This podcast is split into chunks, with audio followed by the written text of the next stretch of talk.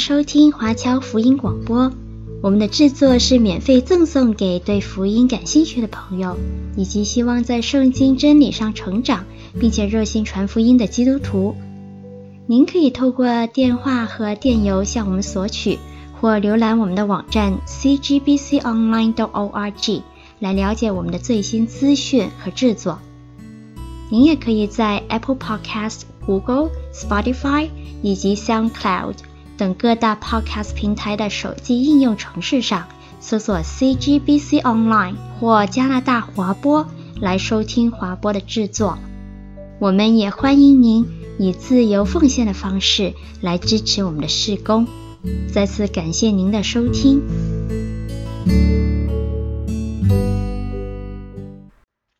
在我高中、大学差不多那个时候，偶像剧刚刚流行起来。那各位如果看过偶像剧，应该也会知道里面一定会有感情线。那通常有一种桥段，就是当男女主角还没有确定恋爱关系，还在暧昧的时候，常常就会有一位配角出场，然后带出一些让其中一位主角吃醋生气的剧情。那这个时候，另外一位主角也不管他是明知故问，还是真的很迟钝。就会问说，你为什么要这么生气？那这时候另外一方就会说不知道啦。那各位不管接下来的对白是什么，经过这一段的剧情安排之后，男女主角的感情通常都会升温，然后很快会确定他们的恋爱关系。其实老实讲，这种桥段还蛮烂的，可是它确实也是带给我们一个很有哲理的思想。那就是当我们知道一个人为什么生气，往往就能够更好的了解这个人的想法，因为人通常在气愤的时候就比较容易卸下防备，比较容易不加修饰的去展示自己内心的真实想法。当然，太生气了，说了一些过头的话，状况也是有啦。然而，我们不能够否认，就是说，有时候可能那一些的气话才是自己的真实想法。好，就算不太纠结那种说出来的话，至少我们可以确定的是，人一般只会为自己很在意的事情生气。所以换一个角度来讲，透过了解一个人对某件事情的气愤程度，大致上我们就可以知道他对这件事的在意程度有多少。对于我们这些现代社会的人来说，有时候我们会陷入一个误区。我们会以为说一切的发怒、一切的生气都是坏的。我们也常常看到和听到一些所谓的 anger management 的东西。但是其实生气或者讲的文雅一点，愤怒，并不一定是一件坏事，因为它在某种程度上是帮助我们了解他人，有时候也可以了解我们自己。比方说，公司的老板会因为他重视的经济利益生气。父母会因为自己的儿女学习成绩生气，偶像剧里面的男女主角虽然可能嘴巴上说不知道自己为什么生气或者没有生气，但是其实我们都知道他们是因为对方不够爱自己而生气，诸如此类。我们也常常背诵一句雅各书里面的经文，叫做“你们个人要快快的听，慢慢的说，慢慢的动怒”。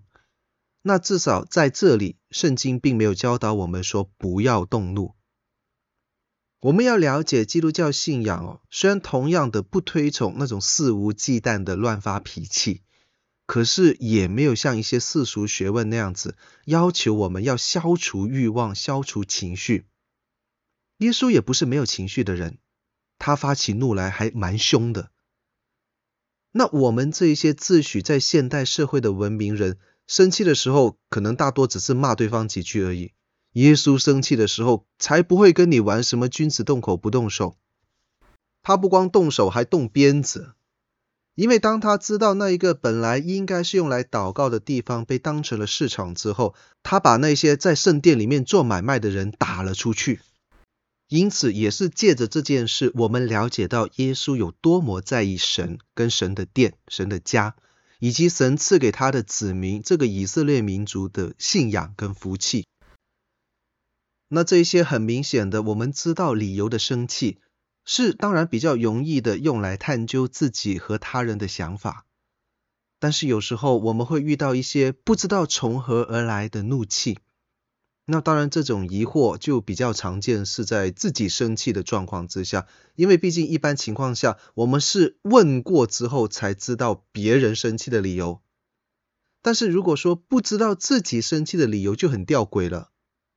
或者有时候我们自己以为知道，但是其实不知道啊，说的太玄了。所以我们还是先来看这一个圣经的故事，再来探究。今天我们要读的经文在撒母耳记上的二十五章二十一到三十五节，那就不再详细读了。各位弟兄姐妹应该很熟悉这一个故事，尤其是家里面有小孩子、有参加过儿童主日学的，肯定至少都会听过。那为了帮助一些不了解的弟兄姐妹朋友们，我也简单介绍一下这个故事的前因后果。大卫打败歌利亚之后，遭到了扫罗的嫉妒。那虽然扫罗在前期确实是有给大卫应有的地位和赏赐，但是其中也有很多的刁难。最后扫罗忍不住了，就开始摆明刀枪要杀大卫，导致大卫要逃亡。那大卫逃亡的过程里面，身边就聚集了一群的跟随者，成为了一股不大不小的军事力量。好听点可以把他们叫做游击队，难听点就是一群游兵散勇或者山贼。就是一群罗宾汉啊，那他们就到处流浪，逃避扫罗的追杀。在今天要讲的这个故事开始之前，大卫本来有一个机会可以杀掉扫罗，但是大卫放弃了，因为他觉得说，即便自己有冤屈，但是这一位上帝所高立的君王，应该要由耶和华神亲自去料理。那当扫罗知道大卫放过他之后，好像有那么一刻觉得有一点羞愧。好像希望跟大卫重修关系，但是他们表面上和解了之后，大卫也没有跟扫罗回去，而是继续流浪，继续当他的山大王。而在他活动范围里面，就有一位有钱人，他的外号叫拿巴，拿巴是笨蛋的意思啊。他们之前还相安无事。那拿巴的仆人在放牧的时候，常常还会受到大卫他们的保护。就有一天。拿八安排他的手下剪羊毛，这就等同是一个丰收节之类的喜庆的日子。除了工作之外，他们还会邀请朋友跟过去一段时间有一些生意来往的伙伴一起来喝酒吃饭。那大卫就趁着这个时候派人去请拿八给他们一些物资，可是拿八不肯给，那不给就算了，还要出言羞辱，所以大卫就生气了。带着手下要来干掉拿巴全族人。那这个时候，拿巴的太太亚比该在劝说拿巴无效之后，就自己带着物资向大卫求情。我们今天读的经文就是亚比该在求情的时候，他跟大卫的对话。后来大卫接受了亚比该的意见，带着人带着物资回去了。这个故事的后续就是拿巴知道了这件事情之后，自己把自己给吓死了。然后亚比该就改嫁给了大卫，故事结束。通常我们都会把这个故事的重点放在亚比该的身上，特别是在我们三月份的时候，特别讲到妇女节的时候，讲到才德的妇人，就会偶尔也会使用亚比该作为例子，说她很有智慧、很贤惠等等等等。然后通常也会顺带嘲笑一下拿巴，说他有多么多么的蠢。可能人生唯一的成功之处就是娶了个好老婆，也可能会称赞一下大卫，说他有多么愿意听别人的意见，顺带批判一下他竟然这么容易就收了别人的老婆之类的。但是我今天想要跟大家探讨的是这个故事的另外一个层面。各位有没有想过，为什么大卫要这么生气？我们再来看这个故事里面大卫的要求。其实是有那么一点点要收保护费的意思。我们现代人可能会觉得不太对哦，对收保护费这件事情有一点反感。但是我们也要考虑当时的环境。其实就像雅比该所描述的那样，在他们那种部落群居的社会形态里面，一些地方上的大户人家应该多多少少都需要接受周边那些武装力量的保护。一般就是在剪羊毛啊，或者是丰收节的时候给点好处费，这个本来是江湖上的惯例，没有什么大问题。何况就是在喜庆的日子嘛，就算平常没有什么联系，别人上门来讨彩头，随便给一点就算了。就像我以前在开店的时候啊，每逢春节啊、中秋啊、端午节，都有一些社团跑到你的店门口来去舞龙舞狮，要红包讨个吉利，那就意思意思给一点就算了，也没有太大的关系。可是拿巴在这边的表现就有一点太不懂事，他还把别人给骂回去。所以大卫生气了，不光生气，还发下狠话来说：“凡属拿巴的男丁，我若留一个到明日早晨，愿神重重的降罚于我。”翻译成我们现代的话，就是我在拿巴那个笨蛋那里丢了面子，所以我现在非要亲自找回来不可。好了，你说如果大卫本身就是一个好勇斗狠的人，平常就会为了面子杀人灭族的话，那也算了。可是就是在前不久，在撒母耳记上二十四章十五节的时候，他才对那一个要杀他的扫罗说：“愿耶和华在你我中间施行审判，断定是非，并且鉴察，为我伸冤，救我脱离你的手。”只是前不久的时候，我们这些圣经的读者才在感叹称赞说，大卫他愿意把自己的冤屈交给神。他愿意自己不动手，请神伸冤，怎么转过头来就变成要靠自己去解决问题？那我想最简单而且最直接的答案就是大卫他太生气了，他气到忘记自己一向的原则，忘记了自己平常的那一种明智的处事方式，忘记了自己时常倚靠神的属灵习惯，所以他一反常态的。想要亲自来复仇，也正因为如此，亚比该的劝告正好戳到重点。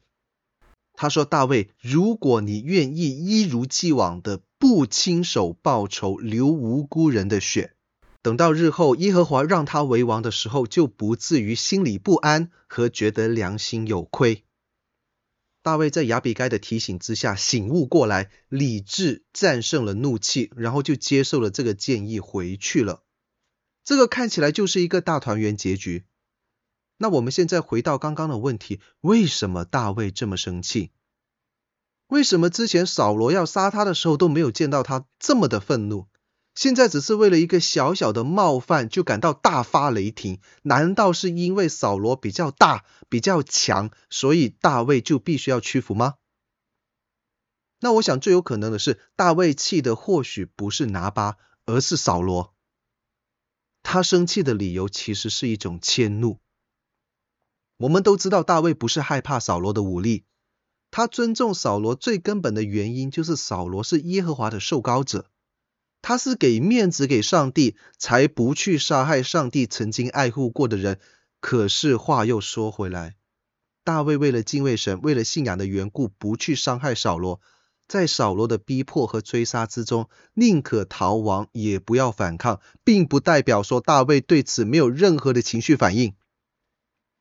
我们不妨想象一下大卫的心态：扫罗打不赢或者不敢打歌利亚的时候，他站出来打了。后来扫罗被邪灵搅扰，睡不着觉。他在扫罗的面前，在扫罗的床边给他弹琴助眠。扫罗本来答应说要把女儿嫁给他，后来又百般刁难，迫于无奈之下才会嫁的。当了扫罗的女婿，当了扫罗的部将之后，也是帮扫罗开疆扩土，屡立战功。可是你扫罗不但没有感激，反而越来越想要杀掉我大卫。逼得大卫不得不逃走，还在他一离开王城之后，就把大卫的老婆改嫁给别人。我们想象一下，如果我们是大卫，可能早就已经王侯将相宁有种乎，像陈胜吴广那样子起兵造反了。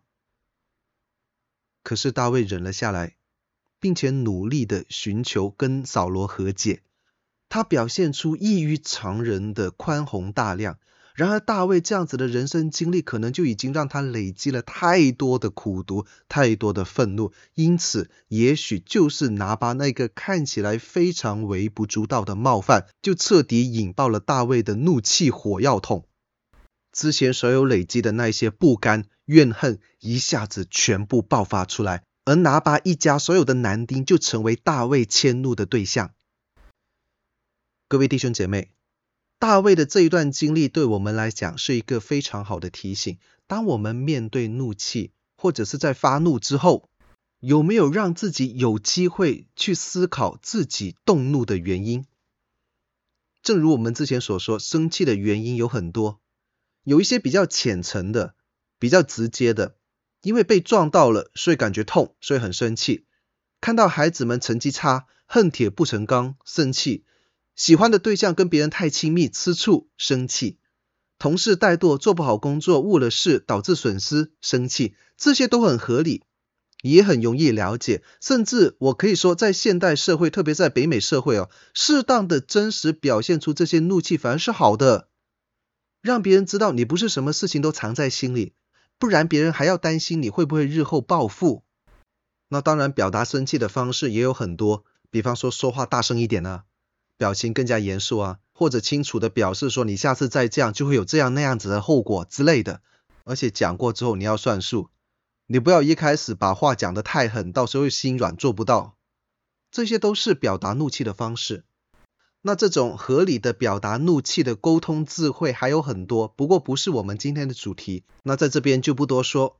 我可以推荐各位一本书，是我很喜欢的刘子俊牧师所写的。嘿，少在那边假装没事好吗？里面有谈到这些的话题啊，有兴趣的各位可以去买来看一下，可以帮助你合理的表达怒气和将怨毒交托给神。那些我们知道理由的生气，其实通常伤害性都并不大。我们只要不要进行人身攻击，不要翻旧账，不要把对方的祖宗十八代都诅咒一遍，不要用肢体暴力等等。学会正确的抒发愤怒，反而是增进彼此沟通深度的一个很好的方式。就像刚刚在偶像剧里面讲到的那些，你不是这么生气，我都不知道你这么喜欢我之类的。可是问题往往是出在那些我们不知从何而来的愤怒那里，或者有时候我们以为自己知道理由，但是没有深入的去探究这个怒气的深层原因。而这种不知道从何而来，却是用迁怒的方式来去爆发出来的怒气，才会对我们的生命造成严重的伤害。因为我们常常会把这些怒气抒发到不对的对象身上，从而也会带来不好的后果。就像大卫，他可能也只以为自己是因为拿巴的愚蠢冒犯到自己生气，可是他没有意识到他的愤怒只是一种迁怒。他是把对扫罗的怒气转移到一个不知名的小人物身上，想着说我只要带人把这个不识抬举的笨蛋杀掉就没事了，但是却没有考虑到这个可能并不会解决他自己愤怒的问题。而如果他真的当时就把拿巴给杀了，或许结果就如亚比该所说的，等到日后他做了以色列王，这件事情就成为他政治生涯当中的一个污点。甚至他自己也会产生良心上的亏欠，因为本来拿巴的行为不值得他那么激烈的回应。所以弟兄姐妹们，其实我们在生活当中也常常会遇见类似的状况。有时候我们以为自己知道自己生气的原因，也常常可能会以为自己的怒气是很理所当然的，但是其实可能根本就不是那么一回事。各位也知道啊，我们学辅导的人呢，很喜欢去探究所谓的情绪问题的深层构造。如果在比较近的人生经历里面找不到一些原因的话，就会讲到原生家庭。那我曾经听过的一个案例就是，一对夫妇吵架吵到几乎是明天就要去办离婚的程度，那他们就到辅导人员那里去咨商，问到说这次吵架的起因。竟然是因为这位先生非常坚持说，他在挤牙膏的时候一定要在最后往前面挤，而太太是一个比较随意的人，她直接就从中间来，因为这件事情就吵起来，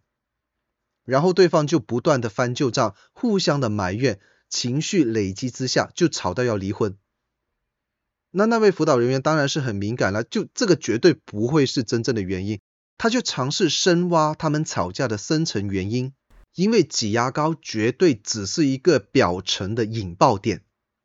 晋升一点之后，就会发现，原来问题的重点是他们互相觉得对方不尊重自己。先生觉得太太不尊重自己的严谨，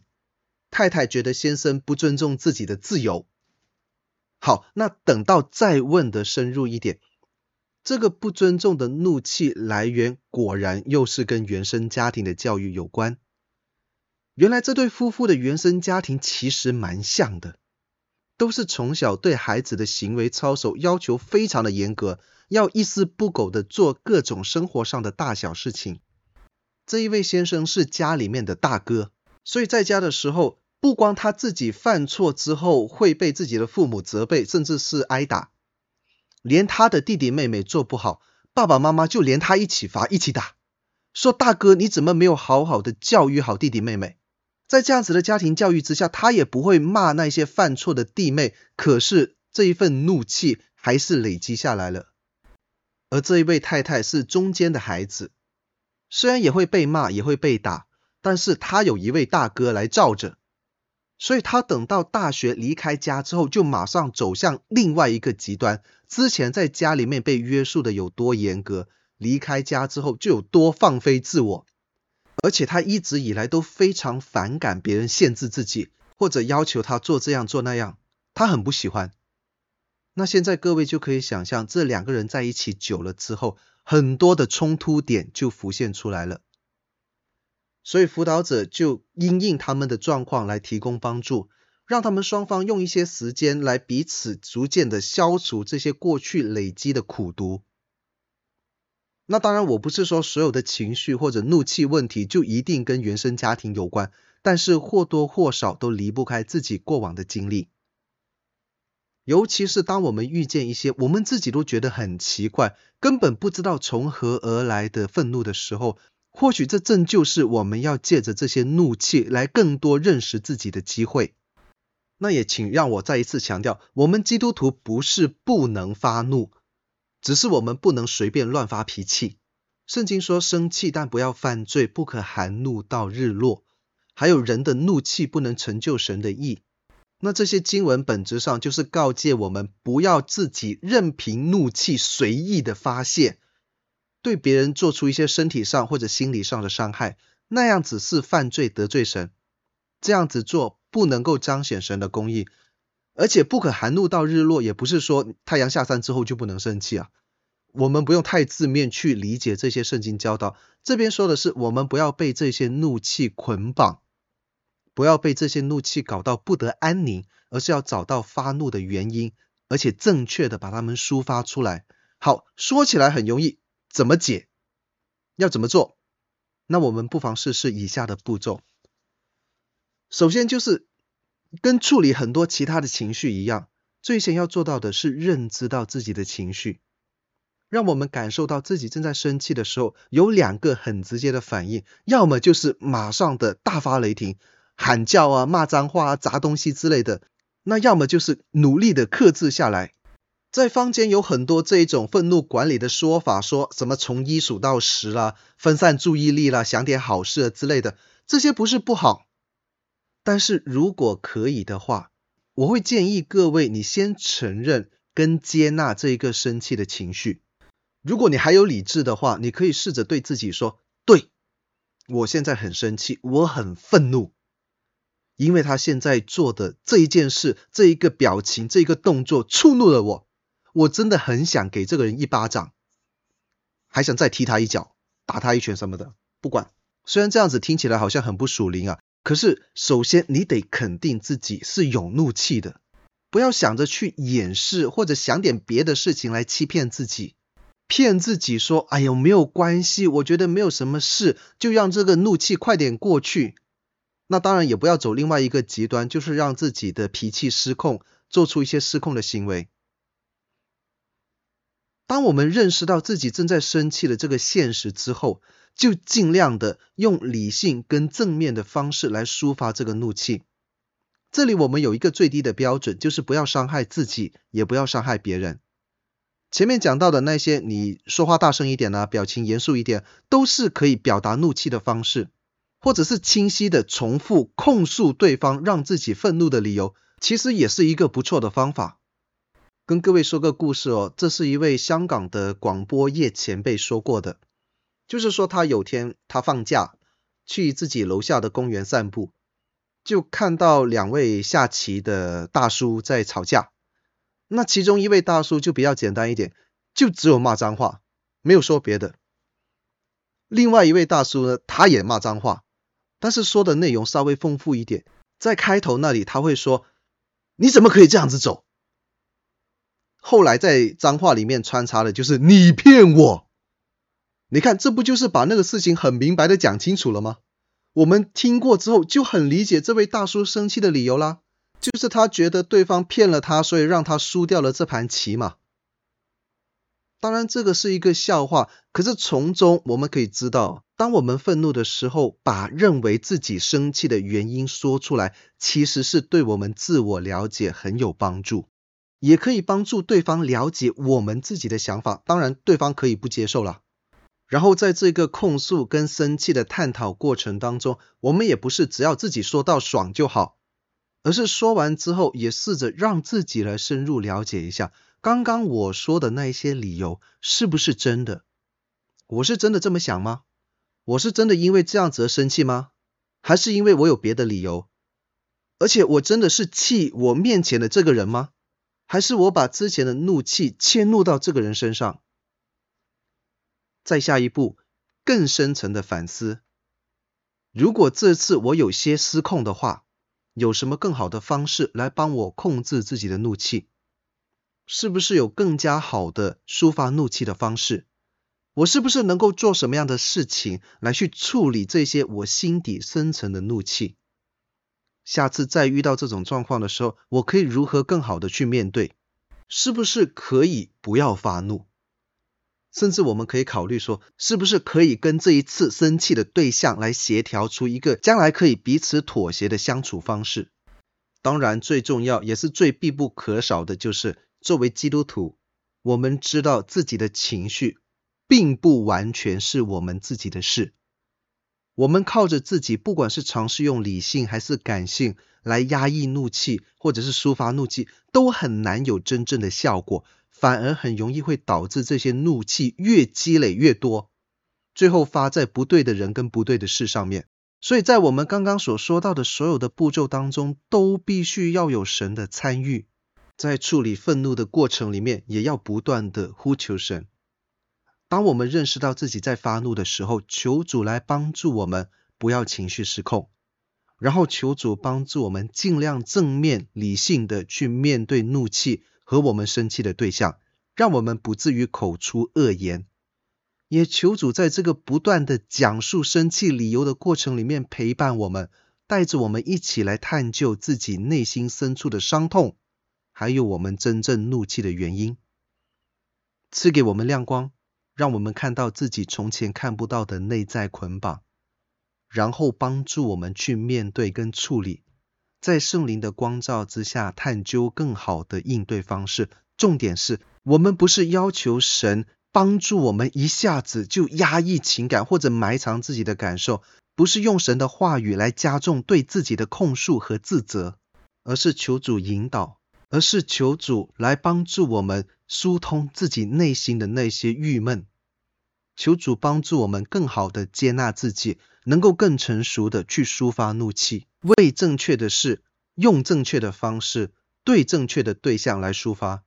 以至于我们连在发怒这件事情上都可以荣耀神。虽然听起来好像很不可思议哦，但是当我们真的能够依靠神去处理怒气，让我们看见，我们可以不被过去捆绑，不用乱发脾气，我们也能抒发愤怒，而且在那之后还能够引导到一个更好的相处方式。这或许是一个更好的见证，因为我们是真的在神面前用一个有血有肉的人这样子的身份活着，是尽管有很多的伤痕，有很多的破碎，我们仍然被神所爱着。在神的帮助之下，可以不断的进步，这是我们依靠神过的真正的得胜的生活。我们一同来祷告。亲爱父神，我们知道自己常常会被怒气控制，我们也常常会因为生气做出犯罪的事，得罪人，得罪你。父神求你赦免，也求你帮助。我们深知道你不是要我们平弃所有的情绪，而是倚靠你去面对我们各种的负面情绪。让我们在处理那不知从何而来的愤怒这个过程里面，也能成为经历神恩典的契机。你的恩手在一切的状况当中都牵引我们，在探究怒气的过程里面，帮助我们更深的认识自己，更深的认识你。一切荣耀颂赞都归于至高神。祷告奉主名求，阿门。